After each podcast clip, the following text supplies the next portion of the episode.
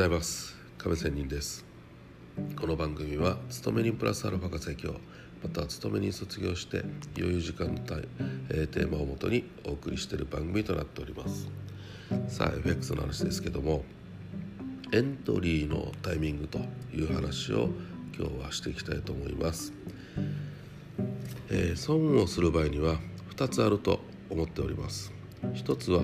全く自分自身の相場の見方が間違っている場合でこれは当たり前といえば当たり前のことです。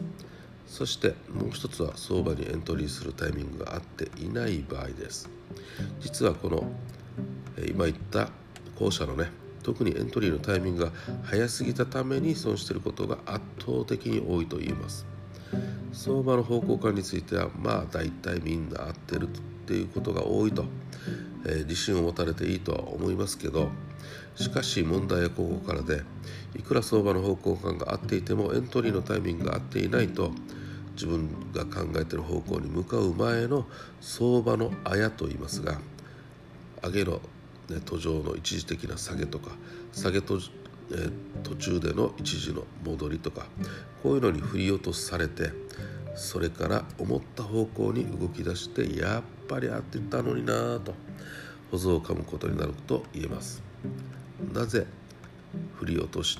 っていうのが起きる場合が多いかというと、えー、前日しましたように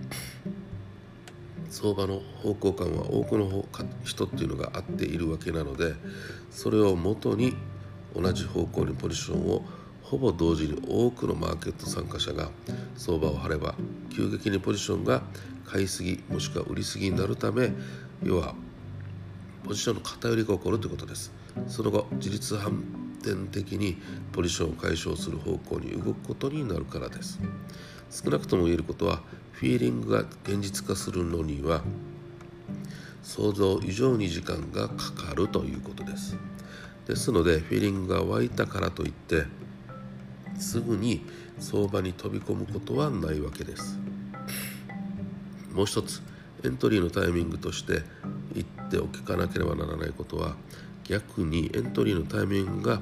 遅すぎる場合、えー、固く確実に思うがままに思うがあまりにね相場が動き出してしばらくしてエントリーすることです。ある程度の利益を確保することもあるんですけども下手をすると一相場の最終段階でのエントリーになることだってあるわけですよ。まあエリオット波動で言えば最後のね5波とかね3波とかねまあ3波で取ればいいですよね。相場のエントリータイミングはリスクと確実性の配合具合だと言えます。えー、リスクがあまり多すぎてもダメですし確実性がありすぎてもダメだということ。まあ大体リスク確実性というのが、